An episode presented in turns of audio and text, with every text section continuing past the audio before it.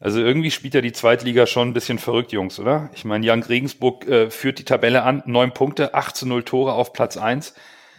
Äh, wer das irgendwie nach drei Spieltagen bei irgendwelchen Sportwetten abgegeben hätte, der äh, geht jetzt äh, feierlich in den Herbsturlaub, oder? Ah, ich denke ja. Oder wer äh, getippt hat, dass Paderborn äh, Bremen 1 zu 4 schlägt, das ist auch äh, krass. Ich habe Regensburg auf den letzten Platz getippt, also wahrscheinlich werden die der, der, Auf, der Aufstiegsüberrascher. Äh, äh, ja. Nee, aber man muss das auch einordnen können. Darmstadt im ersten Spiel, wo Darmstadt quasi keine Spieler hatte, äh, entweder Corona oder verletzt. Äh, zweites Spiel äh, gegen Sandhausen, die jetzt bis jetzt auch noch nicht so viel reißen. Und gut, drittes Spiel gegen Kiel, die auch schlecht reingekommen sind, aber halt alle drei Spiele gewonnen und äh, kein Gegentor, ne? Zwei Tore, drei, zwei Tore geschossen, drei Tore geschossen, dann nochmal drei Tore geschossen, kein Gegentor. Ist jetzt, die Gegner waren jetzt nicht die Oberhärte, die sie hatten, aber so konstant ist das schon, das ist schon eine Überraschung. Ja, ich finde es aber auch interessant. Ingolstadt ganz unten mit 2 zu 11 und äh, äh, drei Niederlagen und Holstein Kiel noch kein Tor geschossen, neun Gegentore, auch null Punkte. Ja. Uiuiui, ne? Also pff, nach drei da Spieltagen. Hilft auch wieder ab nix. Nee, da, da, da, da wird vielleicht auch Luis Holtby nicht helfen. Obwohl, wer weiß, wer weiß. Ähm, wir haben viele Ex-HSVer jetzt mittlerweile irgendwie in der, in der äh, zweiten Liga. Das ist schon, schon interessant. Forder es nicht heraus. Nee, wir fordern hier überhaupt nichts heraus. Ich glaube, die größte Herausforderung wird das, äh, die Analyse zum Stadtderby, würde ich sagen. Sprechen wir über den HSV? Jo. Dann legen wir los. Moin, moin, Hamburg, meine mag dich so derbe gerne. Deine Menschen, dein Gewöhn, so wunderschön. Moin, moin, moin, moin, Hamburg, deine Straßen, ordentlich Wasser, was ein Hafen. Und in hundert Jahren werde ich nicht von dir gehen. Moin zum Podcast Dienstag und Folge 131 in der bekannten Besetzung mit Nando. Berger. Und Lasse.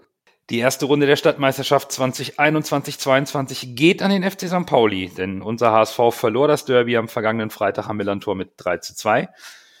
Tim Walter hat äh, wie von uns erwartet aufgestellt. Der wiedergenesene Meffert für Maxi Rohr auf der 6, Jatta vorne für Winsheimer im Vergleich zum Pokalspiel. Pauli brachte, ja, überraschend oder nicht, Neuzugang Hartl für Benatelli im, im Mittelfeld. Aber taktisch, Bürger, da, da gab es keine Überraschung, oder? Das war wie erwartet. Ja, so meine erste, ähm, meine erste Notiz war ideenlos und dass äh, St. Pauli sich gut auf dem Spielfeld positioniert hat. Ähm, und ich glaube, das war auch das ähm, generell so das Bild vom Spiel. Wenn ich jetzt so zurückdenke, sah ich uns deutlich schwächer, als was eigentlich die ähm, Statistiken uns, äh, uns hergeben. Aber so vom Gefühl her war das äh, ein ziemlich schlechtes Spiel und äh, und ich finde das schon ähm, beängstigend, dass so viele jetzt schon äh, riesengroße Fragezeichen stellen an äh, Walters System. Aber da äh, kommen wir kommen wir noch zu. Also aber taktisch überraschend, nee, Walter hat uns ja auf uns gehört und äh, wurde dafür wohl bestraft. Dann sind wir jetzt schuld. Ja, anscheinend. Ja, muss ich zustimmen. St. Pauli war insgesamt im Kopf einfach immer diese Sekunde schneller und auch Galliga. Es ist halt diese Underdog-Rolle. Das ist, das ist halt diese Rolle ist, obwohl sie, muss ich ehrlich mal sagen, das sage ich jetzt schweren Herzens, aber sportlich sind der HSV und St. Pauli fast auf einem sportlichen Niveau angekommen. Es ist kein großer Unterschied mehr zwischen den sportlichen Fähigkeiten vom FC St. Pauli und dem HSV.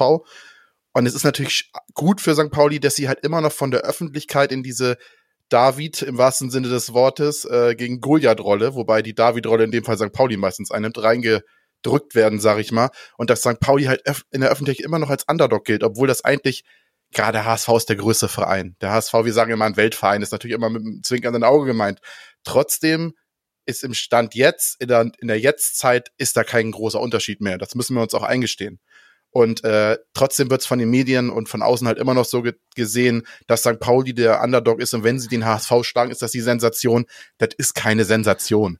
Das ist einfach, das ist, St. Pauli ist das, ist das Spiel des Jahres Und es ist keine Sensation, wenn die uns schlagen. Das ist, äh, das mit der Underdog-Rolle, das sollte vielleicht langsam mal abgelegt werden, auch von, von außen, sag ich mal.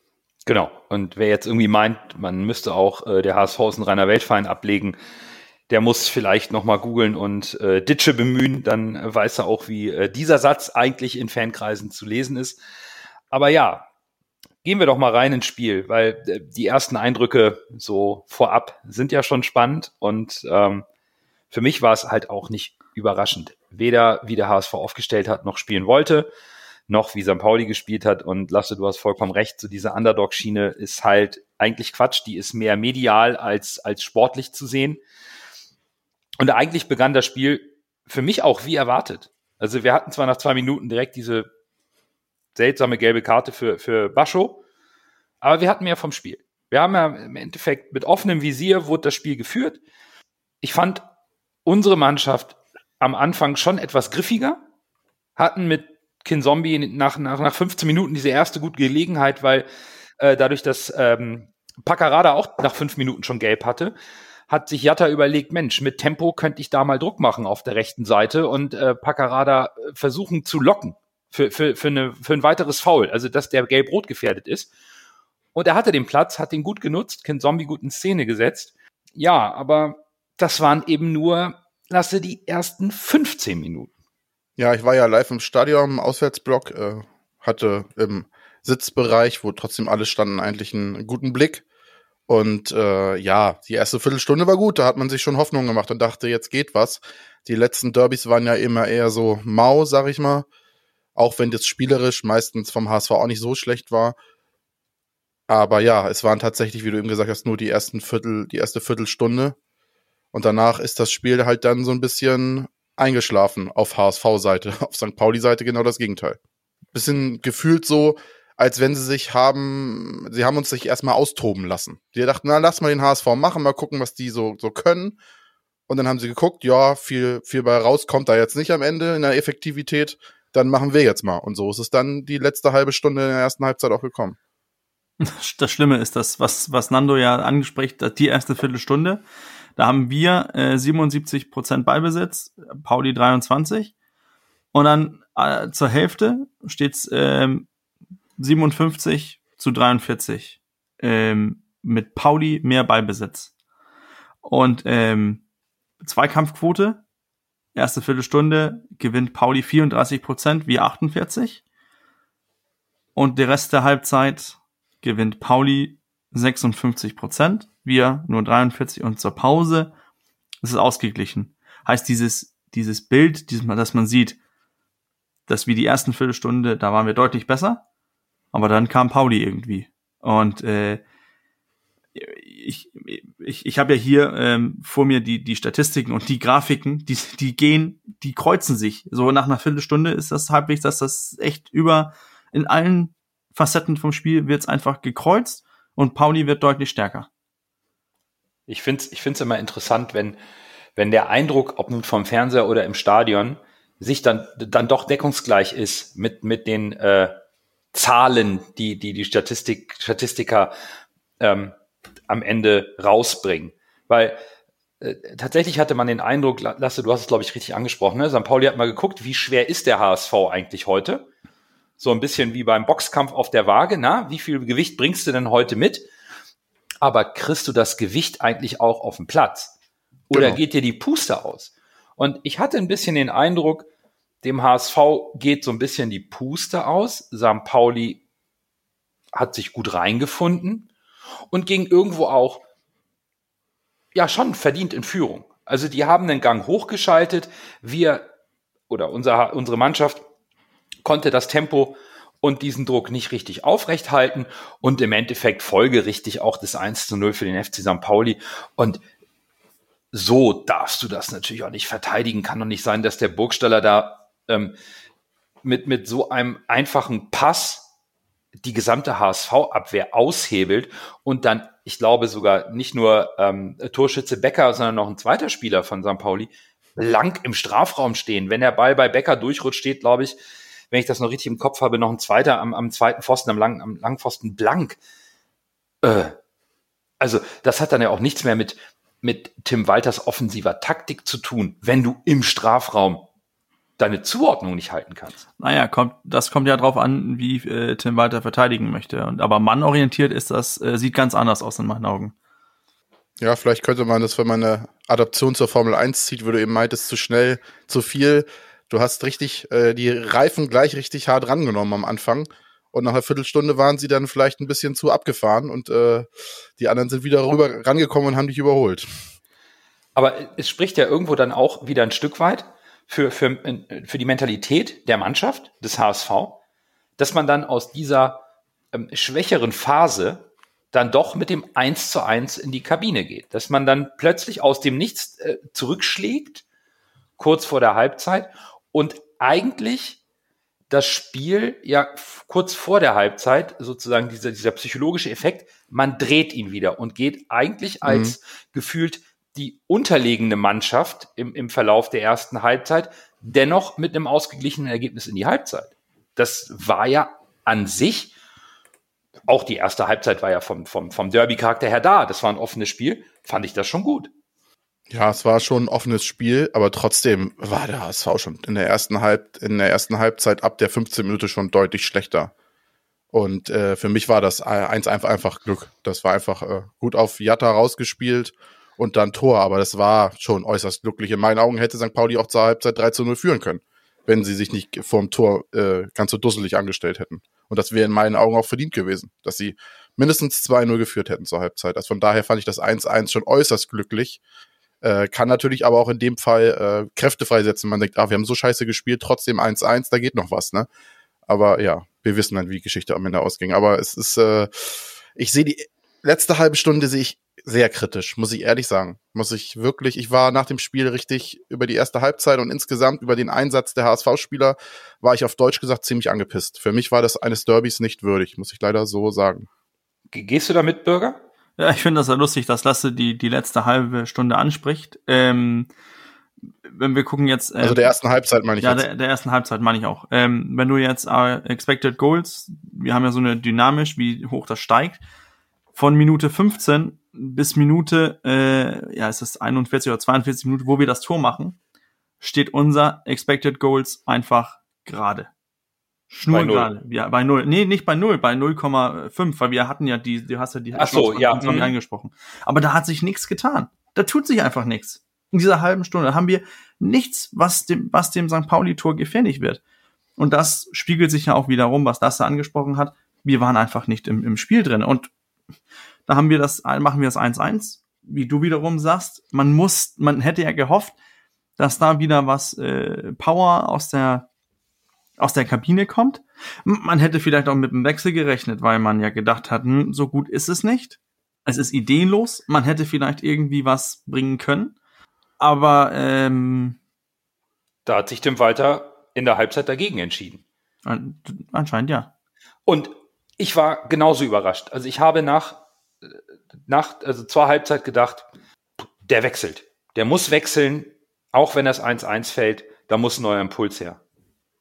Ja, das habe ich auch gedacht. Und äh, man hätte zum Beispiel auch, da spanne ich wieder den Bogen zur ersten Halbzeit jetzt, unser Mittelfeld, was wir immer auch in unseren Podcast-Folgen als unser Juwel bezeichnet haben, mit äh, Duciak, der jetzt nicht mehr da ist, und Kinzombie und Reis und Meffert und Suhon, was wir immer dachten, das wird unser Prunkstück, das war gegen St. Pauli in der ersten Halbzeit ein Loch, da war nichts. Das Mittelfeld war heillos überfordert. Und äh, neben mir stand einer und äh, ich übernehme das jetzt mal einfach so, hat dann gesagt, boah, der Meffert, ich weiß nicht, ob er es jetzt äh, komplett übertrieben hat, aber er hat gemeint, drei Fehlpässe innerhalb von einer Minute. Das ist natürlich schon hart. Also muss man ehrlich sagen. Meffert war für mich, ich will jetzt keinen einzelnen Spieler rauspicken, muss ich jetzt aber leider. Meffert war für mich in der ersten Halbzeit wirklich, wirklich schlecht, muss ich ehrlich sagen. Und drei Fehlpässe in einer Minute sagt ja auch einiges aus. Und wie gesagt, in der ersten Halbzeit war das Mittelfeld ein Loch, von daher hatte ich schon in der zweiten Halbzeit damit gerechnet, dass eventuell äh, Suhon oder äh, äh, das zum Beispiel Suhon oder, oder Haya zum Beispiel hätte ich gebracht, weil Haya ja immer so eine gewisse äh, Sicherheit reinbringt. Mhm. Du hättest auch einen Winzheimer für einen Kittel bringen können, weil Kittel auch nicht, außer dem Tor auch nicht sonderlich äh, doll im Spiel war. Also man hätte da schon einiges machen können, deshalb hat es mich auch gewundert, dass Walter da auf Wechsel verzichtet hat. Auf der anderen Seite muss Tim Walter in der Kabine aber die richtigen Worte gefunden haben. Denn der HSV kommt, ob nun Tim Walters Worte oder das in Anführungsstrichen unverdiente 1 zu 1 kurz vor der Halbzeit der Effekt dafür waren. Aber der HSV kommt aus der Kabine und spielt eigentlich den Ball, den wir eigentlich auch erwartet haben. Sie kommen raus, übernehmen die Kontrolle und dann müssen wir ja erstmal über die, ja, mitentscheidende Szene des Spiels sprechen in der 53. Minute. Foul an Jatta im Strafraum. Schiedsrichter Osmers sieht es nicht richtig, pfeift also nicht. Günther Perl in Köln als Video Assistant Referee meldet sich aber auch nicht. Und das ist eine, eine Situation, wo ich einfach sage, das verstehe ich nicht. Das ist für mich absolut unverständlich. Das ist ein Stück weit auch ein Skandal, weil dafür, genau für sowas, ist der Video Assistant Referee angeschafft worden. Dafür ist er da. Und das ist nun mal eine entscheidende Szene und eine Fehlentscheidung des Schiedsrichters. Und die kann in der Phase, das ist jetzt mein, meine persönliche Meinung, das Spiel komplett drehen. Ja, gebe ich dir komplett recht. Äh, Kick, Kicker hat ja Herrn Osmers nicht umsonst die Note 6 gegeben. Ich bin eigentlich auch nicht so ein, ich bash eigentlich nicht auf Schiedsrichter drauf, weil ich den Job auch nicht besser machen könnte. Aber er war einfach komplett überfordert. Das siehst du schon an den ersten beiden gelben Karten nach fünf Minuten im Derby. Ja, äh, absolut, absolut. Das kannst du nicht machen. Und, und es ist, äh, ja, ich, ich, für mich ist es, Skandal ist eigentlich fast das richtige Wort. Es ist, kann nicht sein, dass er das nicht sieht und Perl, mit dem wir auch schon eine Vergangenheit haben, das dann irgendwie auch nicht sieht, das ist schon, das kann, das darf nicht passieren. So machst du dieses ganz, ich bin eigentlich per se für den Videobeweis, weil ich das Tool an sich gut finde ja. und es den Fußball in meinen Augen auch fairer macht. Aber wenn du es halt sowas von dilettantisch und scheiße und schlecht einsetzt, das muss ich ja leider mal so sagen, dann, dann, dann verspielst du halt auch deinen Kredit. Und dann kommt diese Diskussion, wo wir dachten, ah, seit der WM läuft es vielleicht ein bisschen besser. Ich weiß nicht, ob sie es jetzt seit der WM versuchen, anders laufen zu lassen beim VAR aber da rutscht da jetzt anscheinend so viel durch. Genauso, man kann ja die Parallele zum Bayern-Spiel gegen Gladbach ziehen. Auch ja. zwei Elfmeter ja. nicht gegeben. Es ist, äh, das, wenn das so weitergeht, dann, dann, ich weiß gar nicht, wo das enden soll, dann, dann wird's im Fiasko enden. Und äh, das, du, ich gebe dir recht, es kann nicht sein, es kann nicht sein, dass es diesen Elfmeter nicht gibt. Das ist einfach ein Skandal. Und es kann, es kann, Bürger, es kann ja auch nicht sein, dass, dass auf Twitter ein Videoausschnitt von der normalen ähm, äh, Fernsehübertragungswiederholung kommt, wo, wo eindeutig zu sehen ist, dass der St. Pauli-Verteidiger Jatta hinten kreuzt und ihm und er dadurch die, die Beine überschlägt und, und fällt. Ich meine, ähm, was geht? Also da bin ich wirklich, da bin ich jetzt wirklich auch, es, es klingt immer blöd, wenn man ein Spiel verliert, an so einer Szene jetzt ein bisschen festzuhalten, aber die ist für mich einfach eindeutig falsch entschieden worden, trotz eines zusätzlichen Hilfsmittels. Und das kann das ganze Spiel ändern. Die ganze Dynamik. Ja, das hätte ein Elfmeter sein müssen, aber haben wir nicht bekommen. Ähm, und ja, das hat dazu geführt, dass, äh, dass wir nicht in Führung gegangen, eventuell in Führung gegangen wären, sondern dass äh, direkt danach äh, Pauli in, in Führung geht wieder. Und äh, ja, dann waren wir hinten dran und dann haben wir das, äh, und dann hatten wir wieder plötzlich ein Spiel, wo wir jagen mussten und nicht umgekehrt, wo Pauli jagen musste, denn die wollen ja auch nicht als Verlierer vom Platz gehen äh, im Derby. Und ähm, ja, da gibt's nicht viel mehr zu sagen. Das ist einfach schlecht. Aber solange es ähm, Menschen, Personen gibt, die solche Sachen entscheiden müssen, dann werden auch Fehler passieren. Und dieses Mal trifft das unser Verein. Äh, ein anderes Mal trifft das einen anderen Verein. Ähm, und das zeigt leider, dass der VAR nicht äh, fehlerfrei ist, weil es immer noch Menschen sind. Ähm, ja, aber sorry, ist, fehlerfrei es ist ein Skandal. Her. Ist ein Skandal. Das, ich bin total bei dir, aber wir können es nicht ändern. Wir können ja über viele Dis Elfmeter diskutieren, ob kann Entscheidung, muss Entscheidung, aber das war ein glasklarer Elfmeter ja. und es kann nicht sein, dass in einem Derby HSV gegen St. Pauli kurz nach der Halbzeit so eine Entscheidung einfach komplett unten durchfällt, dass er sich das noch nicht mehr, er hat es nicht gesehen und das ist ja auch schon schlecht eigentlich. Und dann ist da der, dieser Videoschiedsrichter und der sieht's auch nicht. Oder er will's nicht sehen, ich weiß nicht, ich will niemandem was unterstellen. Das glaube ich auch nicht.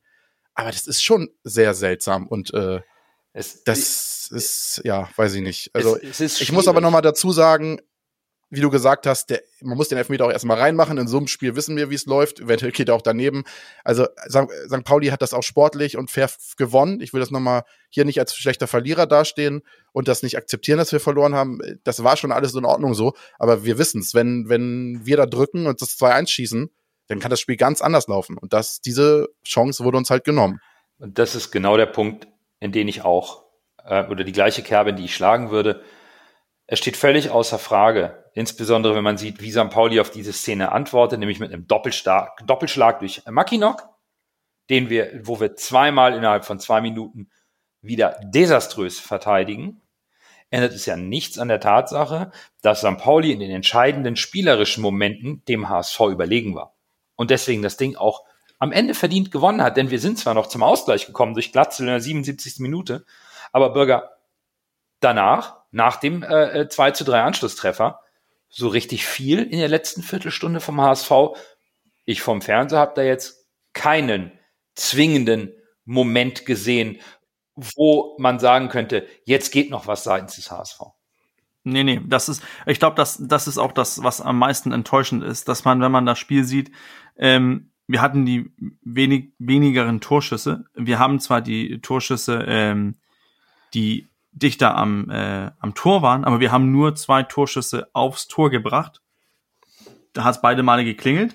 Aber ich finde schon, dass das, das sagt schon was aus, dass wir neunmal aufs Tor geschossen haben und sechs, sechs, äh, nee, siebenmal daneben, zweimal auf, auf den Rahmen und das ist einfach, das ist einfach zu wenig. Besonders weil man in so ein Spiel, da willst du doch alles reinhauen, da musst du doch einfach alles reinhauen und, und äh, Lasse hat's ja gesagt, er war im Stadion. Äh, Man hatte nicht das Gefühl, dass da alles äh, reingehauen wurde und ähm, ja, also das ist, äh, das war einfach nicht, nicht ausreichend, was wir äh, geliefert haben gegen, gegen Pauli am Freitag.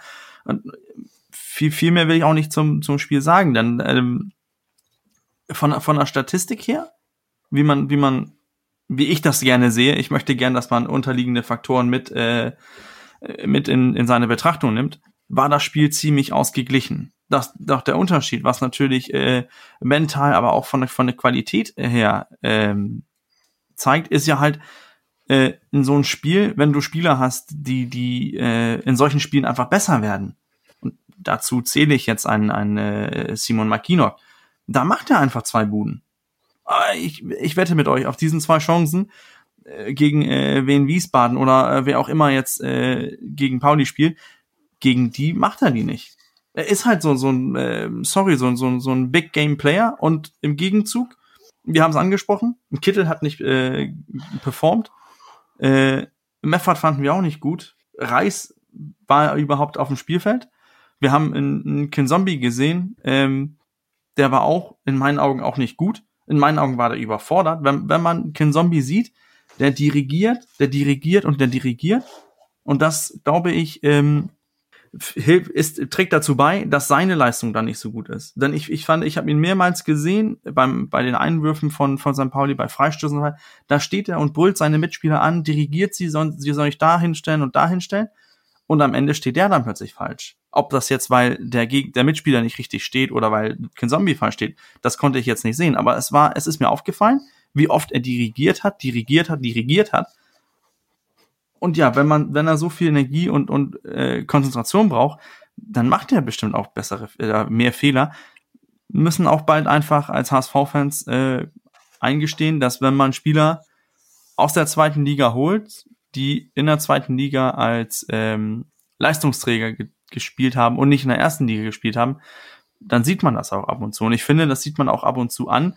Bei Kin Zombie, man hat ihn geholt, riesengroße Erwartungen, und da ist die Erwartung irgendwie hängen geblieben, weil ich glaube, man hat einfach zu hohe Erwartungen. Das, dasselbe Gefühl habe ich auch, wenn man äh, sich darüber, wenn man so von Twitter und so weiter hört. Leute meckern sich über äh, den Spielaufbau von, äh, von Schonlau und Meffert sei auch nicht gut genug. Ein Kleber Reis äh, bleibt auch den Erwartungen hinterher. Ich glaube ab und zu, ähm, ich glaube ab und zu, man hat zu hohe Erwartungen von, von diesen Spielern. So, die waren auf jeden Fall Freitagabend leider nicht, äh, nicht auf Niveau. Also wir sind uns ja einig, St. Pauli hat das Ding schon verdient gewonnen. Sie haben das äh, Momentum ausgenutzt, als es notwendig war in der zweiten Halbzeit in unserer Drangphase.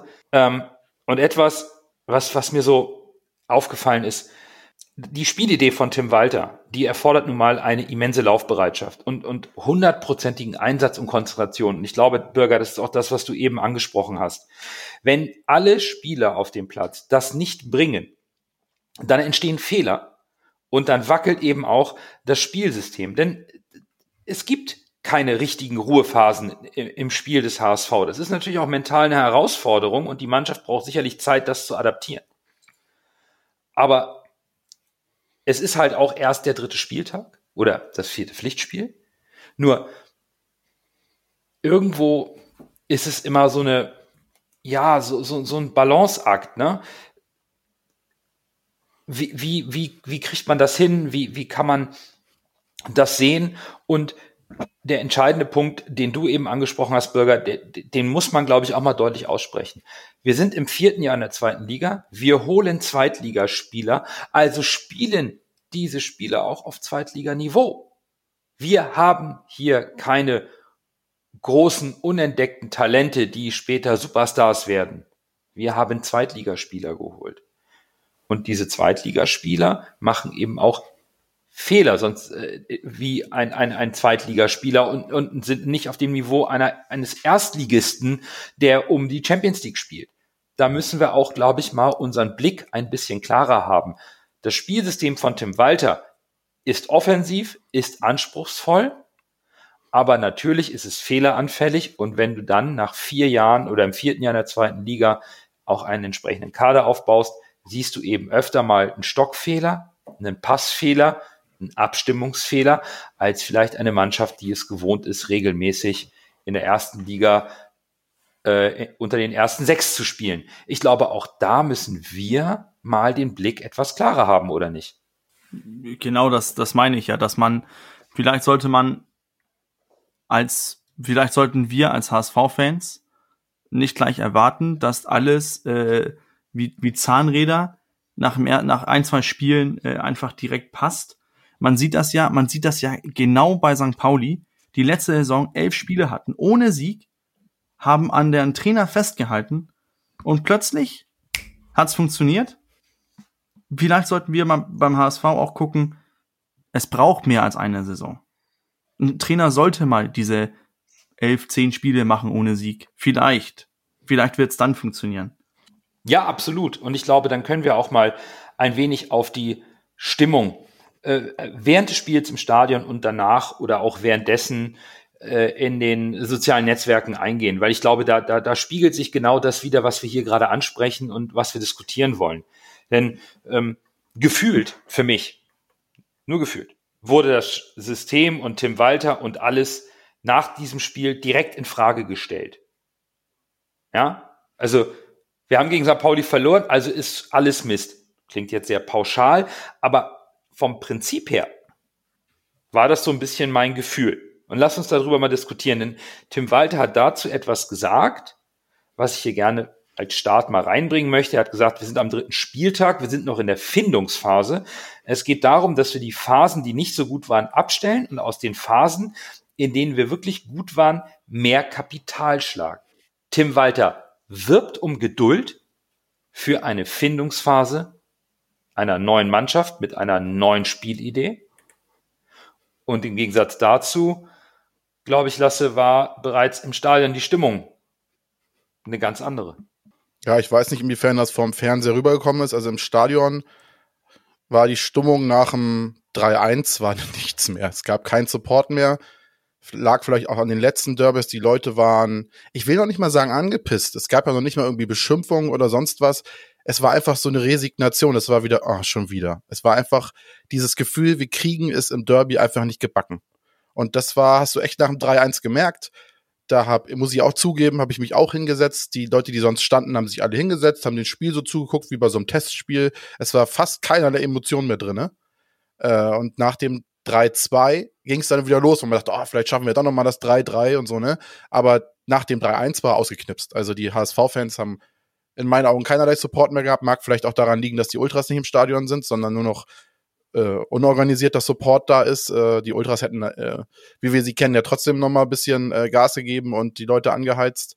Aber äh, danach war wirklich, ich will es fast als Resignation bezeichnen. Also da war eigentlich fast jedem klar und es kam am Ende auch so, dass jetzt nichts mehr geht. Das habe ich auch getwittert nach dem 3-1, jetzt geht's dahin. Ich hätte ehrlicherweise damit gerechnet, dass wir das Ding jetzt 5-1 oder 6-1 verlieren. So, so wie die ganze Stimmung so auf mich gewirkt hat im Stadion.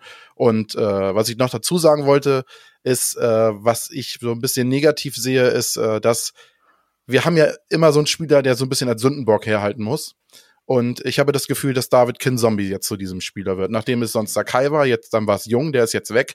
So viele Leute, wie da über Kinzombie gemeckert haben, obwohl Social Media ja auch ein bisschen, aber auch im Stadion, nimm den Kinzombie raus und der war nicht gut aber es ist wirklich wieder so ein Anflug von, von diesem jungen Hass zu spüren bei Kinzombie. Und da möchte ich nochmal sagen, bitte Leute, bleibt fair. Kritik ist okay, aber bitte nicht immer einfach nur aus, aus, weil man sich jemanden raussuchen möchte, immer auf Kinzombie raufhauen. Das muss nicht sein. Ja, vollkommen richtig. Ich glaube, sachliche Kritik ist immer angebracht, aber ähm, ich würde gerne zum Thema Stimmungslage, und da haben wir ja sicherlich noch ein bisschen Diskussionsbedarf rund um den HSV, die Entwicklung. Euch, euch gerne mal, ähm, Bürger, vielleicht kannst du gleich mal als erstes antworten, meine Frage stellen. Wir haben vier Pflichtspiele gespielt. Zwei Siege, ein Unentschieden, jetzt eine Niederlage. Ne, mit, mit Pokal. Wenn wir dieses 3 zu 2 gegen St. Pauli auswärts in Heidenheim verlieren, wäre die Stimmung dann auch so? Oder ich nehme einfach mal die Ergebnisse und sage, wir verlieren das Eröffnungsspiel auf Schalke 3 zu 2 mit einer solchen Elfmeterentscheidung gegen uns, die uns nicht gegeben wurde. Dann gewinnen wir zu Hause gegen Dresden 3 zu 1 und spielen gegen St. Pauli 1 zu 1. Knallt es dann auch so, wie es aktuell tut in den Medien und äh, innerhalb der HSV-Fankurve? Oder liegt es daran, dass diese Stimmung, die jetzt entsteht, auch ein Stück weit hausgemacht ist im HSV und aufgebauscht wurde aus den eigenen Reihen? Denn das ist das, was mich nervt. Es wurde so sehr sich auf das Derby fokussiert, wir müssen das Derby gewinnen. Da wird die Mannschaft nachts mit Pyros empfangen und danach gibt's Plakate, die abgehängt werden müssen nach der Niederlage. Das wird doch alles, und da zitiere ich mal einen ehemaligen Spieler und sogar Trainer des HSV, mir alles zu sehr hochsterilisiert am, am, am dritten Spieltag. Und jetzt wird sich aufgerieben an der Persönlichkeit von Tim Walter, die sicherlich etwas polarisiert und an seiner Spielidee. Das ist so mein erstmal allgemeiner Cut oder Take, besser gesagt, zu der Stimmungslage? Na, ich glaube, du, du sprichst, sprichst mir da so halbwegs aus der Seele. Ich glaube, wir hätten auf Schalke verlieren können. Ich glaube, da hätten Leute gesagt, ah, ärgerliche Niederlage. Wir hätten den Elfmeter haben können. Aber es ist Schalke, die steigen mit 100% Sicherheit auf. Dann hätten wir Dresden geschlagen, alles gut. Wir haben Aufsteiger, müssen wir machen. Dann wären wir gegen Braunschweig äh, 2-1 weitergekommen ja, nicht prickelnd gespielt, ist Pokal, geht gut. Dann 1-1 gegen Pauli. Ich glaube, es hätte ganz anders ausgesehen. Aber genau weil das das Spiel gegen Pauli ist, weil alle, ähm, oder nicht weil alle, sondern weil die Ultras oder die ganze Nordkurve aufgerufen haben, dass das Einzige, was dieses Jahr zählt, sind diese vier, Entschuldigung, fucking Spiele gegen Bremen und Pauli, dann ist alles andere scheißegal. Dann ist es klar, dann brodelt es doppelt so wild in der Kurve. Und natürlich ist es einfach, sich auf einen polarisierenden Trainer anzuschießen, der sowieso sich mit, in Anführungszeichen, Entschuldigung, Strafaktionen im Trainingslager schon unbeliebt gemacht hat, dann spielt er einen klaren Fußball, hat eine klare Erwartung an den Spielern, spricht auch direkt Fehler von den Spielern an, siehe Leibold in Braunschweig. Er macht, er ist so gegen die Kultur, diese Wohlfühloase HSV. Und natürlich, dann spielt er einen Fußball, der risikobetont ist. Aber gegen Schalke, da haben wir alle noch über diesen fantastischen Fußball abgefeiert, weil wir endlich schönen Fußball spielen. Die erste Halbzeit gegen Dresden, wir haben uns da, wir haben uns die, wir haben uns die Zunge geschlattert und gesagt, ey, wie geil ist das denn? Endlich wieder spielt der HSV so einen Fußball. Zwei Spiele später steht der HSV plötzlich davor und ja, Tim Walter muss auch weg. Das habe ich immer gesagt, wir spielen zu offensiv. Tut mir leid, Leute, ich habe es vorhin gesagt, vielleicht sollten wir mal einen Trainer auch nicht oder vielleicht sollte man auch damit rechnen, dass Spieler sind Menschen. Wenn ich einen neuen Job anfange, ich performe auch nicht 100% von Tag eins an. Wenn ich einen neuen Vorgesetzten bekomme und neue Aufgaben bekomme, performe ich nicht vom ersten Tag an. Das tut keiner. Relationen zwischen Menschen müssen sich finden und da ist ein Jahr im Profifußball vielleicht nicht immer gut genug oder beim HSV neun Monate nicht immer genug Zeit, um dass diese Sachen funktionieren. Wir kommen wieder darauf zurück. Wir sind im vierten Jahr ein Zweitligist. Wir sind ein Zweitligist. Unsere Spieler haben Zweitliganiveau. Wer von Champions League träumt, kann noch lange träumen. Es ist ein weiter Weg dahin und der fängt erst an, wenn wir auch verstehen, dass menschliche Relationen, Taktik, dass das nicht sofort nach einer Anfangsphase und vier Spielen flutscht, sondern das eventuell länger braucht, auch länger als eine Saison. Ich habe fertig. Zu den äh, Sachen mit den Ultras äh, war es ja so, wir haben ja schon intern bei uns besprochen, jetzt liege ich mal ein bisschen, dass wir das schon kritisch gesehen haben, weil äh, wir auch eher gedacht haben, das kann die Spieler eher lähmen, als dass sie sie motiviert.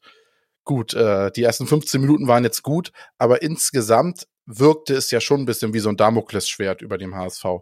Ja, bloß nicht verlieren, sonst, äh, weil die, die, die aktive Fanszene hat dieses Spiel jetzt so hochgehangen ja, das war in meinen Augen auch eher, es ist wahrscheinlich gut gemeint von den Ultras, äh, das will ich auch keinem absprechen, aber am Ende ist der Effekt war natürlich, wenn man jetzt nur den, den, den Output sieht, eher negativ, ne? Und nochmal zum Thema elf Spiele nicht gewinnen oder zehn Spiele nicht gewinnen und äh, mit Walter auf Taktik setzen. Das, das Grab oder das Problem schafft sich der HSV doch selbst. Bold hat doch vor der Saison schon wieder gesagt, wir wollen aufsteigen durch die Blume. Er hat nicht ja, gesagt, wir ja. wollen Walter entwickeln lassen, sondern wir wollen aufsteigen. Und das passt halt alles nicht zusammen. Du, du, der HSV wird Walter nicht nach fünf oder wenn wir jetzt gegen ich sorry, wenn wir jetzt gegen Darmstadt verlieren und dann noch ein Spiel, dann brennt der Baum lichterloh. Und, ja, ja, äh, jetzt geht's schon ja, los. Ja. nee, aber es, aber es ist so. Ja, und äh, das Problem ist, der HSV kann es sich nicht erlauben, zehn bis elf Spiele äh, nicht zu gewinnen, du hast ja weil recht dann das große Muffensausen losgeht und äh, dann Bolt auch äh, selbst um seinen Job bangen muss, weil wenn am Ende eine Saisonbewertung kommt und wir nicht aufsteigen, dann wird die, werden die Medien von außen oder viele werden von außen auch wieder sagen, ja, Bolt jetzt zum so und so vielten Jahr äh, alles wieder umgekrempelt und trotzdem klappt es mit dem Aufstieg nicht. Äh, wir wünschen uns das alle, dass es ist, dass die Mannschaft sich mal einspielen kann. Und wir im Podcast können das hier auch, denke ich mal, einigermaßen einschätzen. Aber das Problem ist, dass der, der HSV wird diese Zeit nicht gegeben. So voll von innen, von außen, von niemanden. Und genau das ist das Problem. Das, das wir können das, das ja. wir sind halt nicht dieser Underdog wie St. Pauli, der einfach mal fast quasi dem Abstieg aus der dritten Liga entgehen kann und äh, dann wie Phoenix aus der Asche emporgestiegen kommt. Das, äh, das, das, das, das sind wir nicht und das werden wir leider niemals sein. Diese Zeit wird uns nicht gegeben werden du hast, du hast auch recht mit dem medialen Zusammenspiel. Wir liefern ja im Endeffekt die Vorlagen an die Medien. Für ja, total. Genau, für genau sowas. Weil jetzt wird ja schon davon gesprochen, äh, das System Walter ist entschlüsselt. Wo ich immer denke, welches System? Welches System Walter wurde denn entschlüsselt? Hat der den Fußball neu erfunden und haben alle schon irgendwie den Code gehackt? Das stimmt doch gar nicht. Tim Walter hat den offensiven Spielstil nicht neu erfunden. Er ist nur ein Verfechter des offensiven Fußballs mit all seinen Vor- und Nachteilen. Die Idee bringt er mit. Auf diese hat man sich beim HSV eingelassen. Aber das bedeutet im Umkehrschluss nicht, dass wir jeden Gegner mit drei oder vier Toren Unterschied vom Platz fegen. Und wenn der Gegner drei schießt, schießen wir sieben. Ganz im Gegenteil. Es bedeutet in erster Linie für eine Mannschaft, die in der Startelf gefühlt mit fünf Neuzugängen gespielt hat. Jonas David nehme ich mal als Neuzugang, der hatte bisher keine Chance beim HSV. Schonlau, das heißt, die komplette Innenverteidigung ist neu. Meffert auf der 6, Reis auf der 8, Glatzel im Sturm. Fünf Neuzugänge. Heuer Fernandes, letztes Jahr auch kein Stammspieler. Wenn du so willst, dann nochmal sechs. Also sechs neue Spieler auf dem Platz. Dazu kommt eine neue Spielidee und eine Vorbereitung dafür. Und das braucht Zeit. Das muss sich finden. Und das Problem dass der HSV bisher durch permanente Wechsel auf der Trainerbank oder teilweise auch in den Positionen der sportlich verantwortlichen Entscheidungsträger nie eine Linie in der Spielanlage hatte, führt doch dazu, dass wir jedes Jahr eigentlich bei Null starten. Und wenn du bei Null startest, kannst du nicht bei einem Rennen über 34 Etappen nach der dritten Etappe bei 100 Prozent sein. Und deswegen ist das irgendwo wieder ein Stück weit ich sage es nochmal, hochsterilisiert auf das Derby ein hausgemachtes Problem beim HSV. Ich komme noch mal auf das zurück, was du gesagt hast, Lasse, dass, dass man beim HSV die Zeit nicht geben kann. Ich finde, man sollte sich beim HSV intern sowie auch extern in der Fanszene mal, mal fragen, was haben wir jetzt nicht alles versucht? Wir hatten den defensiven, die Null muss stehen Trainer. Das fand ich, war Hollerbach. Das war fürchterlich. Dann hatten wir äh, Chaosball noch vorne irgendwie Fußball spielen Gisdol. Dann hatten wir seit dem Abstieg hatten wir dann Ballbesitz äh, Tietz, wir hatten Laptop-Trainer Hannes Wolf, wir hatten den alten Routinier Dieter Hecking, dann hatten wir, wir nehmen die zweite Liga an, Daniel Thune und jetzt haben wir All-Out-Offensiver Tim Walter. Das Einzige, was diese, allen diesen Trainer, ich, ich hätte auch mehr nennen können, das Einzige, was die gemeinsam haben, ist, die haben maximal eine Saison Zeit gehabt, um sich den HSV zu entwickeln, um irgendwie eine Taktik äh, zu entwickeln, ein Taktikstil, ein Spielstil oder die, den Kader für sich zusammenzustellen. Wir sehen das ja auch diese Saison wieder. Spieler, die letztes Jahr ähm, Säulenspieler waren, sind dieses Jahr entweder nicht mehr da oder sitzen außen vor. Wir vielleicht sollte der HSV mal sagen, egal was kommt, egal was passiert, wir bleiben jetzt an diesen an diese Strategie und halten da mal fest an diesen Trainer, egal was kommt, der bekommt jetzt zwei Jahre und dann sehen wir weiter. Und wenn dann nach einer Saison, wenn wir sagen, nächstes Jahr im Herbst und Tim weiter und wir gucken irgendwo unten mitten in der Tabelle rum, dann haben wir ein Problem. Dann kann man wechseln und sagen, gut, Tim Walter funktioniert nicht. Aber nach fünf Spiele, vier Spiele sogar, das alles schon in Frage zu stellen, finde ich, ist typisch Chaos HSV ich gebe dir ja vollkommen recht, aber das Problem ist ja, das Problem sind nicht die Trainer, wie du gesagt hast, sondern das Problem ist davon, dass der HSV nicht mal klar kommuniziert, wir müssen nicht aufsteigen.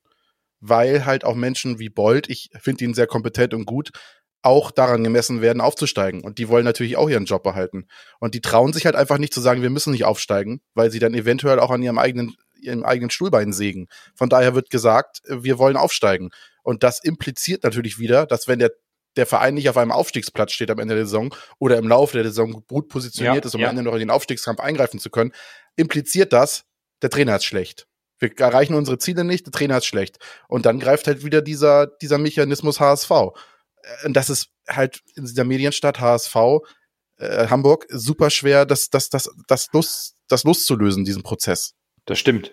Das stimmt absolut. Und ich finde es unglaublich, dass wir nach dem dritten Spieltag jetzt schon so in der allgemeinen philosophischen Diskussion rund um die Problematik beim HSV sind. Und vielleicht verknüpfen wir die, die losen Enden rund um Kritik an Spielern äh, und, und der aktuellen Stimmungslage, die ja offensichtlich ja auch bei uns in den Podcast reinschlägt, dass wir darüber so intensiv sprechen müssen, mal äh, um das Spiel final zu, zu, zu bewerten mit dem Thema Transfers. Weil es sind noch 14 Tage und es hat sich ein bisschen was getan. Wir haben Jasula abgegeben, Bürger, wie du eben gesprochen hast. Die Säulenspieler sind wieder weg. Äh, bis auf Toni Leisner, der aktuell keine Rolle spielt, sind die sogenannten Säulenspieler der letzten Saison weg. Jerry Duziak, letztes Jahr einer der Spieler, wo man gesagt hat, unverzichtbar im Mittelfeld. Wechsel zu Fürth. Onana, das große Talent, wo wir auch gedacht haben, Mensch, der bringt so viel Power im Mittelfeld, würde uns jetzt gut zu Gesicht stehen, ist ebenfalls weg. Neuer Torhüter, junger Torhüter Marco Johansson ist da. Das war klar, dass wir irgendeinen jungen Torhüter holen werden, der zukünftig auch den Konkurrenzkampf um die Nummer eins belebt. Aber wir haben jetzt ordentlich abgegeben. Und da stellt sich natürlich die Frage, auch wenn man das Spielsystem Walter mittlerweile kennt und weiß, was die Anforderungen sind, Brauchen wir neue Spieler? Und wenn ja, wo? Also muss der HSV noch tätig werden, Bürger? In, in meinen Augen hängt das von den Möglichkeiten, die der HSV hat, ab. Ähm, wenn wir Spieler holen, sollten das Spieler sein, die auch direkt in die erste Elf gehen können. So, das heißt für mich auch, das werden erstens ein teurer Spieler, zweitens, wer, wen, wen soll der Spieler verdrängen? Äh, Meffert, ganz klar äh, Spieler, Wunschspieler von, äh, von Walter. Ich glaube, äh, Schonlau kannst du auch nicht auf die Bank setzen. Und dann stellst du entweder David oder Ambrosius, zwei Eigengewächse, spielst du, stellst du denen die äh, einen Spieler vor die Tür. Marco Johansson ist schon da, nimmt den Konkurrenzkampf mit äh, Daniel Heuer Fernandes an. Hast du hinten rechts, da hast du, äh, ich weiß, Wagnermann ist jetzt gerade verletzt, hast du Jamra, den man gegen Braunschweig gelobt hat, dass er das Spiel verinnerlicht hat. Gegen Pauli wieder totaler Ausfall. Dann hast du Leibold links, da hast du schon einen Ansatz für Muheim. Dann hast du im Mittelfeld Neuzugänge Reis, Meffert habe ich ja schon angesprochen. Du hast Kinzombie, über den vielleicht, wenn er da neue Jung wird, glaube ich, wird er nicht performen. Da hast du dennoch aber die Möglichkeit, dass du einen äh, mit den Hufen scharfenden, äh, scharrenden Suhunden reinschmerken kannst. Willst du dich da im Mittelfeld verstärken? Offensiv hast du X-Factor Kittel, der entweder gut oder schlecht ist. Dann hast du Jatta, der momentan ziemlich gut ist, in meinen Augen. Und vorne hast du Glatze und, ähm, und die Kaufmann und Kaufmann als Alternative. Was willst du, wo, wo willst du da nachbessern? Das muss eine ganz klare, in meinen Augen, eine ganz klare Verstärkung sein, denn für die Breite, glaube ich, bekommst du keinen Spieler. Äh, und wenn, dann wird das so ein richtiger HSV-Transfer. Viel zu teuer deswegen, ich, ich bin gespannt, was da an Möglichkeiten sind. Ich, an Namen fallen mir keine an. Keine ein. Finde find ich spannend, weil ich, ähm, ich werfe mich jetzt in das äh, Haifischbecken von Lasse. Denn ich fand, gegen St. Pauli war ziemlich eindeutig, wo es bei uns hakt. Denn ähm, ich sehe ein großes Problem bei uns auf der Achterposition im Mittelfeld. Äh, wir, das sind für mich die entscheidenden Positionen im System Tim Walter. Das sind die Schlüsselspieler, die das Spiel offensiv antreiben, ankurbeln, dirigieren, aber auch defensiv für die erste Absicherung sorgen in diesem hohen Pressing.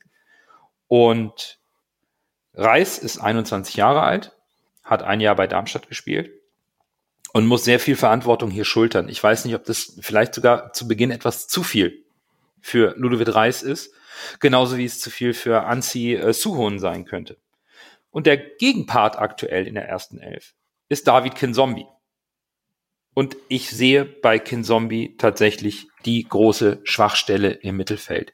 Und das möchte ich jetzt auch ganz sachlich betonen, weil auch Lasse das vorhin, glaube ich, auch korrekt angesprochen hat, dass äh, Hass und, und Schmährufe nicht sein müssen. Auch Klaus Jasula hat dazu nach seinem Wechsel heute was in der Presse dazu gesagt.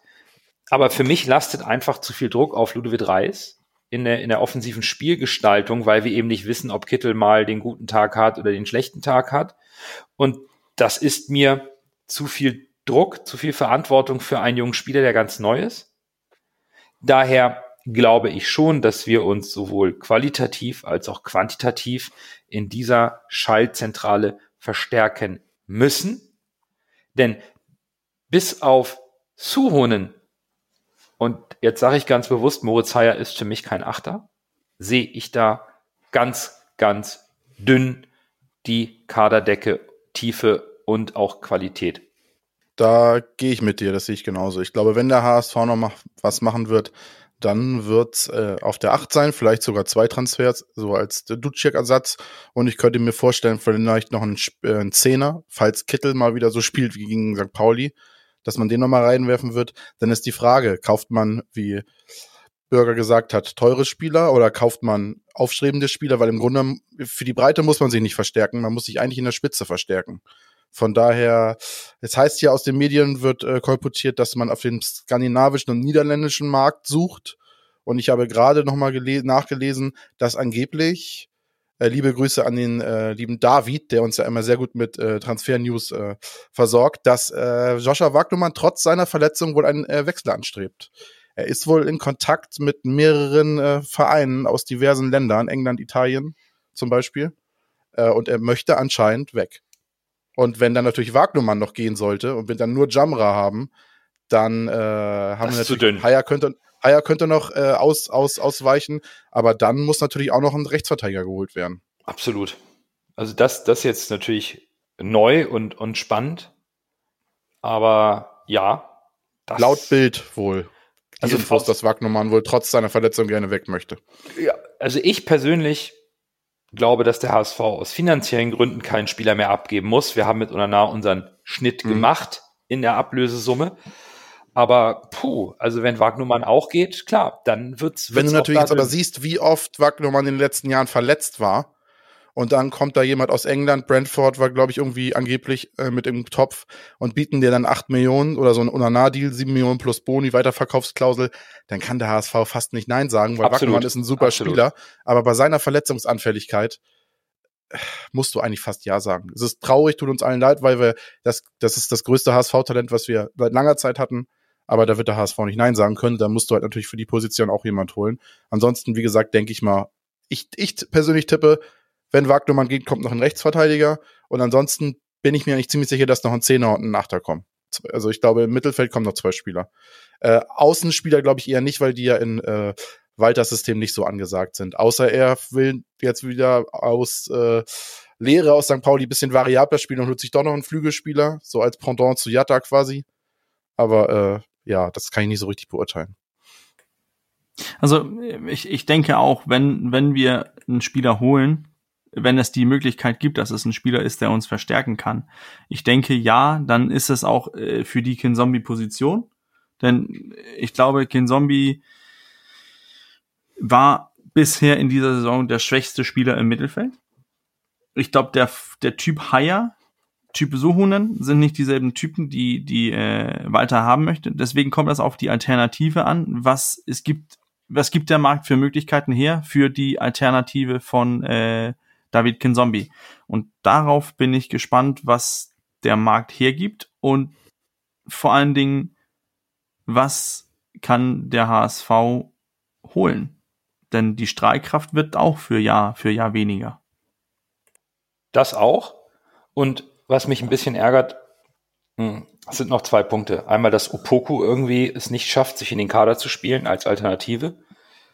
Und ich möchte als letzten Punkt zum Thema Transfer und Kader jetzt aktuell ganz kurz noch die Personale, Personalie Bakary Jatta einwerfen. Denn ähm, ich bin mir nicht sicher, ob das mit Jatta vorne über eine ganze Saison klappen wird. Das ist so mein letzter Punkt zum Spiel. Gegen Pauli konnte man sehen, wo Jatta stark ist. Wenn er Platz hat, über die Außenbahn kommt, um dann im Sprint zu attackieren.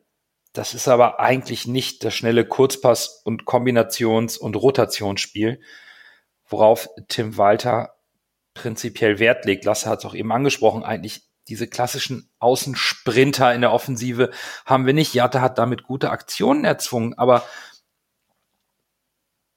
ich bin mir nicht sicher, ob wir dann nicht vielleicht sogar, deswegen bin ich auch wieder bei Lasse, was äh, im, im Angriff auf der 10 oder vielleicht also in der offensiven Position noch was passiert. Glatzel, Kaufmann, Winsheimer ist schon wieder hinten dran, warum auch immer nach der Vorbereitung. Ich, ich tue mich da schwer und es kann schon sein, dass der HSV, wenn er schon die Karte Walter zieht und wie Bürger es auch die letzten Wochen angesprochen hat, Walter den Schlüssel zum Verein in die Hand drückt, dass da vielleicht in den letzten 14 Tagen, jetzt wo auch die Bundesliga startet, wo da eventuell das Kader Stühle rücken beginnt, ob da nicht doch der ein oder andere Transfer, vielleicht sogar eine Laie von einem Bundesliga-Spieler oder einem potenziellen Bundesligaspieler doch noch irgendwie der Weg zum HSV gefunden wird. Ich sehe sprachlose Mitpodcaster gerade, die äh, vielleicht bei dem äh, absolut Lieblingsspieler der Massen äh, gerade etwas überfordert sind. Aber ähm, seht ihr das mit Jatta anders? Ähm, ich, ich sehe Jatta so eher äh, die Kingsley Schindler-Rolle irgendwie übernehmen. Ähm, aber ich, ich, ich sehe auch, dass Jatta nicht dieselben Qualitäten besitzt, die ein Kingsley Schindler hatte, der auch besser im, in dieses Kurzpassspiel gehen konnte. Und wir haben auch schon gesehen in Spielen, wo Jatta keinen Raum bekommt, dass er eigentlich als äh, einfach äh, extra Spieler auf dem Spielfeld steht äh, und, und wirklich nicht viel äh, dazu beitritt. Äh, die Personalie Jatta ist, ist schwer. Ich glaube, für viele ist das eine Identifikationsfigur beim HSV.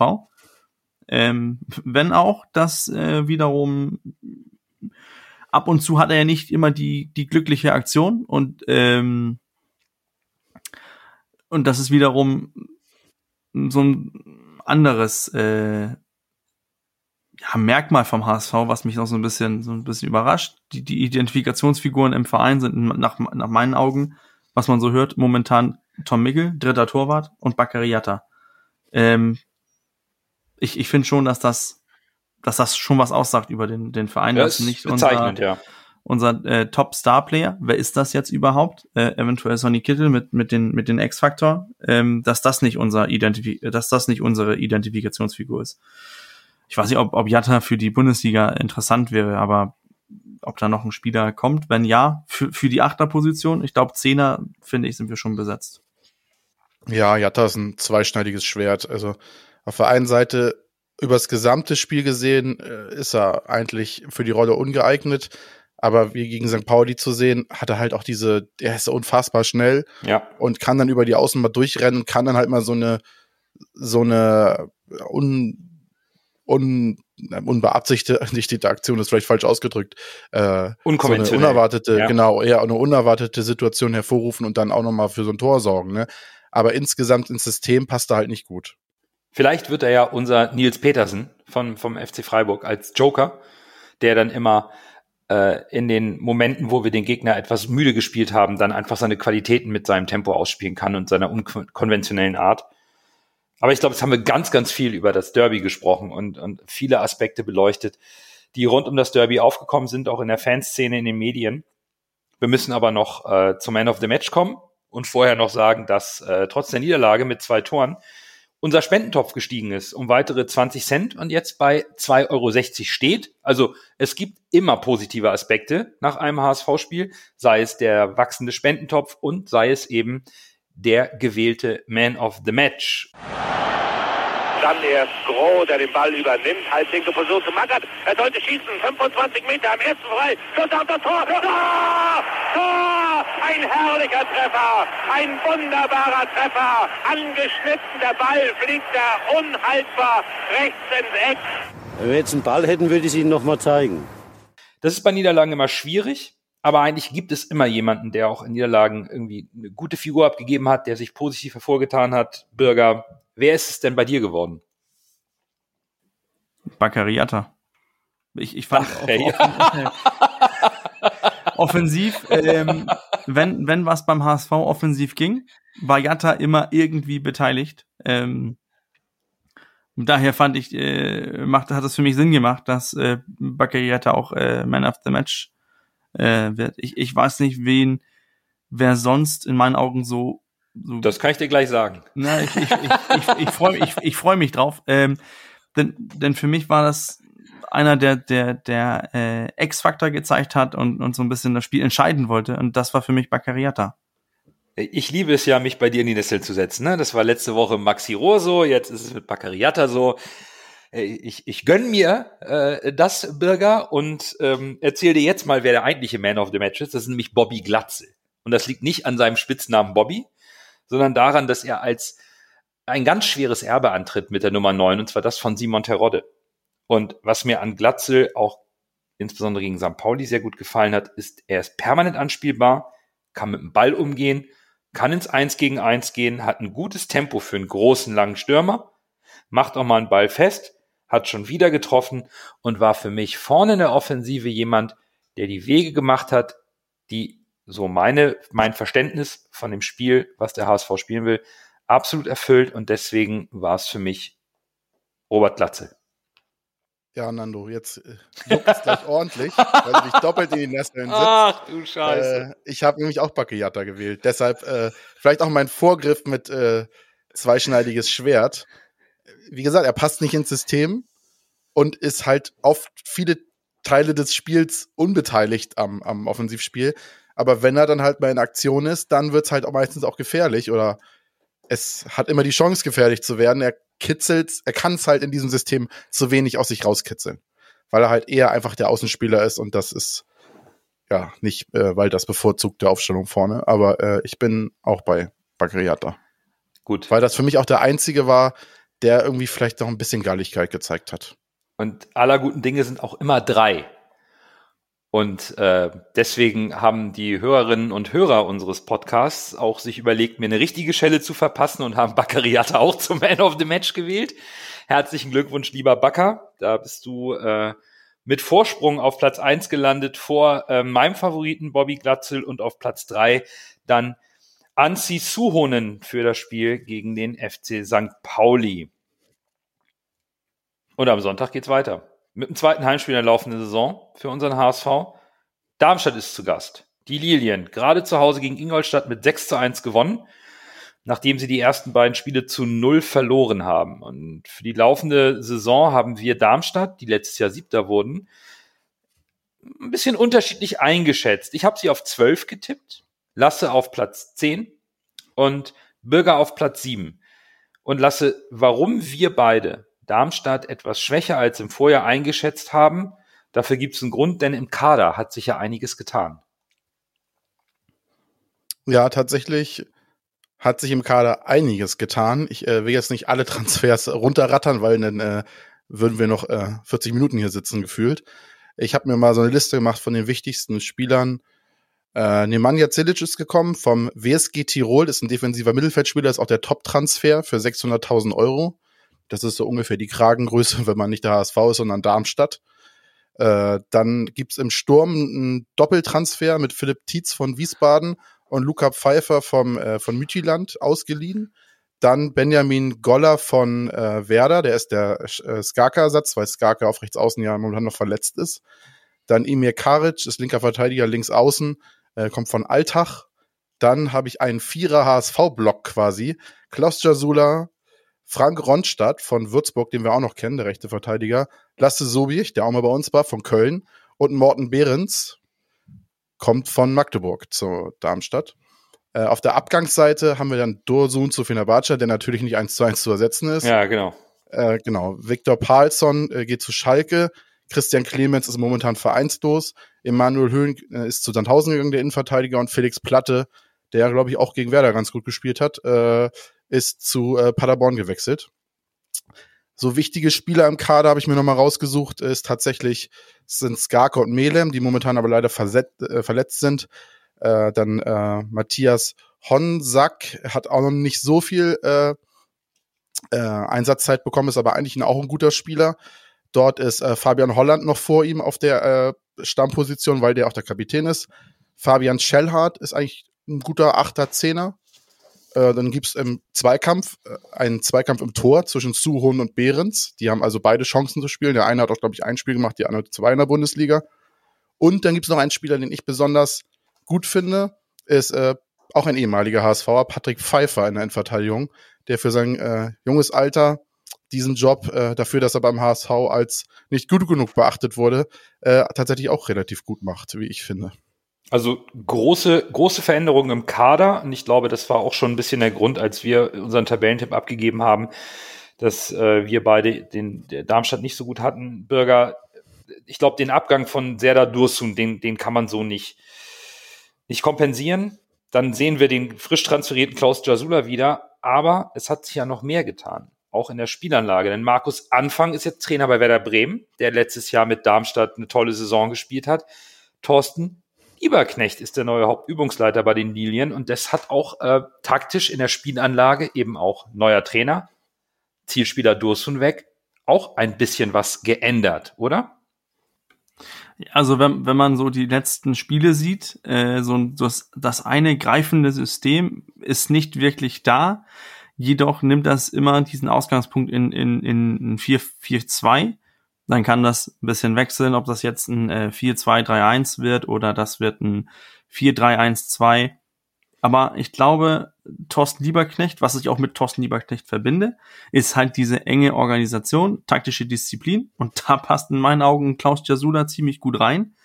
Der, ich glaube, der wird aufblühen. Aber das kennen wir ja, äh, Leute, die weggehen vom HSV.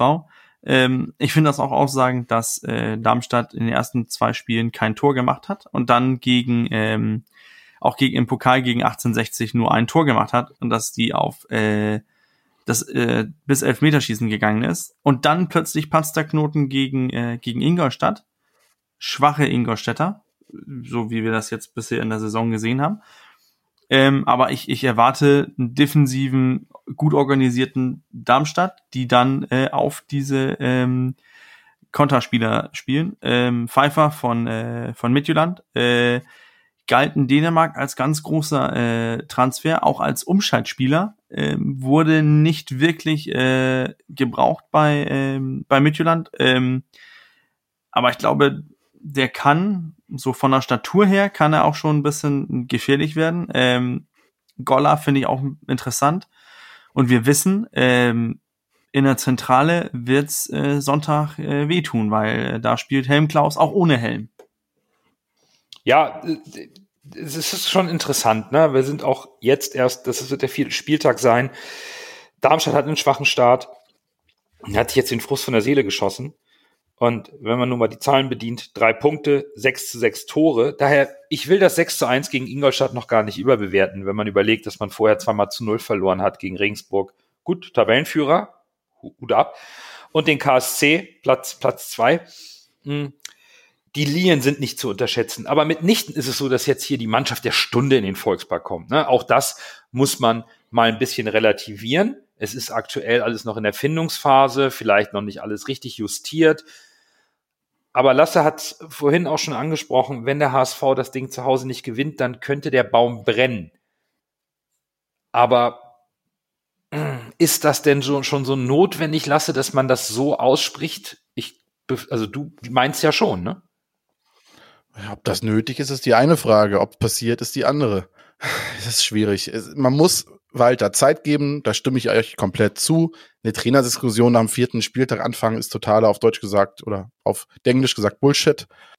Aber es wird natürlich die Diskussion, falls wir das Spiel verlieren sollten, was wir alle nicht hoffen, wenn das passiert, wird natürlich äh, sofort die Frage kommen, ist das äh, Walter-System zu leicht ausrechenbar? Wenn du sagst, du verlierst auf St. Pauli, du verlierst entweder gegen Darmstadt, die mit, äh, mit äh, die wahrscheinlich kompakt stehen werden und auf Konter setzen, was ja auch ein bisschen eine Schwäche des Walter-Systems ist, tatsächlich die Konteranfälligkeit. Äh, wenn du da dich vielleicht nicht so doll präsentieren solltest, dann wird definitiv die, die Diskussion aufkommen, ob äh, das Walter-System vielleicht gar nicht zur zweiten Liga passt. Vielleicht ist es zu, zu aufwendig, ja. zu fancy für die zweite Liga. Weil wir haben ja, wir sind ja alle Fan davon, wie, wie Walter spielen lässt und freuen uns auf Offensivfußball. Wir haben aber auch ehrlicherweise die letzten Jahre, Jahre gesagt, man muss in der zweiten Liga nicht schön spielen. Man muss in der zweiten Liga zielorientiert und dreckig spielen. Guter Punkt. Und das ist halt genau das Gegenteil von Walter. Von daher komplett komplett von, aus der, von den, an den Haaren herbeigerissen ist die Diskussion nicht, aber sie ist einfach zu, sie ist verfrüht. Okay, da, da gehe ich mit. Und ähm, es, wird, es wird sicherlich interessant zu sehen, wie eine defensiv kompakt stehende Mannschaft gegen den HSV antritt oder wie der HSV das angeht. Es kommt ja eigentlich dem Walterschen Spielsystem entgegen, wenn eine Mannschaft tief steht und der HSV sein Pressing aufziehen kann in die gegnerische Hälfte. Jetzt hat Tim Walter ja kritische Worte gefunden. Wie wir es von ihm kennen, er scheut sich nicht, auch öffentlich kritische Worte zu finden, wenn ihm was nicht passt. Und da würde ich gerne einmal zitieren. Ich bin schon ein Mann der offenen Worte. Es ist wichtig, dass man Kritik annimmt und daraus lernt. Wir haben Phasen in unserem Spiel, mit denen ich nicht zufrieden bin, bei denen wir nicht die absolute Bereitschaft haben, gegen den Ball zu arbeiten und das Tor kompromisslos zu verteidigen. Das klingt jetzt natürlich nach dem Derby sehr kritisch und impliziert ein Stück weit auch, dass es Umstellungen geben könnte. Wagnermann hat sich jetzt verletzt, das heißt, mit Muskelfaser ist er raus. Erstmal keine Option bei all der Kritik, die an äh, Jan Jambra äh, nach dem Spiel aufgekommen ist. Was mal so eure grobe Einschätzung. Wir werden ja unsere Aufstellung noch intern diskutieren und dann am Spieltagsthread bekannt geben. Erwartet ihr viele Umstellungen beim HSV?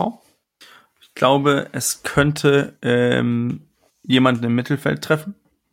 Entweder äh, Reis oder Kinzombie und dass äh, dafür Suhunen reinkommt. Weil Suhunen diese Frische bringt. Dann bin ich auch ein bisschen in Zweifel darüber, ob Sonny Kittel ähm, Wiederwahl bekommt. ob er vielleicht äh, diesen Push braucht, wie er gegen Schalke hatte, dass er plötzlich auf der Bank saß. Ähm, aber das ist auch so das Einzige, was ich denke, weil weil wir da auch die Alternativen haben. Ich denke, ähm, ein, ein Suhunen kann spielen. Haya wäre auch eine Möglichkeit, aber ich denke, das, das, das sagt mein Gefühl nicht. Und dann haben wir Winsheimer, der für Kittel reinkommen kann, denn aber ansonsten sehe ich da keine große Veränderung. Also wenn ich äh, mir die Aufstellung jetzt mal so vor Augen halte, bildlich, glaube ich, also ich würde mir mal wünschen, Muheim zu sehen als Linksverteidiger. Vielleicht um ein bisschen mehr äh, Tempo nach vorne zu bringen, weil Leibold mir offensiv noch nicht so gut gefallen hat tatsächlich. Aber ich glaube, Leibold ist so ein gesetzter Spieler, den wird er, glaube ich, nicht rausnehmen. Genauso Meffert, wie gesagt, der gegen St. Pauli eine katastrophale erste Halbzeit hatte. Das ist mit der wichtigste Spieler im System oder ist der wichtigste Spieler im System in meinen Augen mit Schonlau zusammen. Äh, der wird auch nicht rausgehen. Kin Zombie ist äh, vakant. Ich würde mal sagen, da könnte ich mir entweder Suhonen oder Haya vorstellen, genauso auf der Reisposition. Aber ich glaube nicht, dass Suhonen und Haya beide spielen werden. Ich glaube nicht, dass er Kin Zombie und Reis rausnimmt. Und genauso vorne weiß ich halt nicht, vielleicht Kaufmann für Jatta und äh, Kittel, vielleicht Winsheimer für Kittel, das könnte ich mir vielleicht noch vorstellen. Also es äh, ist schon das Potenzial da, dass wir eine bisschen sehr veränderte äh, Stadtformation sehen. Vor allem, er war ja nach dem, er hat ja keinen äh, Bogen drum gemacht, dass er nach dem St. Pauli-Spiel nicht zufrieden war. Und bei Tim Walter gilt halt das Leistungsprinzip. Also ist ja schon die Wahrscheinlichkeit nicht sehr gering, dass wir ein paar äh, Veränderungen in der Startformation sehen werden. Ich, ich kann es mir tatsächlich, und ich glaube, wir werden diese Woche noch intern viel miteinander diskutieren, bis wir eine gemeinsame Aufstellung finden. Ich kann mir weitreichende Veränderungen aktuell nicht vorstellen. Also wenn ich jetzt mal gucke, Leistner, Murheim, Haier, Winsheimer, Suhen, Kaufmann und Rohr, da wird er jetzt nicht aus dem Vollen schöpfen und da irgendwie die große Rotation anschmeißen. Es wäre aus meiner Sicht am vierten Spieltag nämlich blanker Aktionismus. Und damit würde er gewaltig an Kredit verlieren. Wenn Tim Walter jetzt nach der Derby-Niederlage sozusagen dem medialem oder dem Stimmungsdruck nachgibt.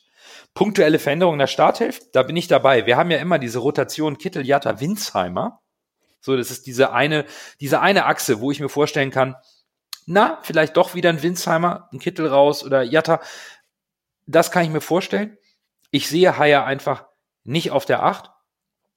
Und Innenverteidigung sehe ich weiterhin als gesetzt. Wenn ich schon eigene junge Spieler entwickeln will, dann muss ich auch Jonas David die Chance weiterhin geben. Völlig egal, ob er an einem oder zwei Gegentore beteiligt war.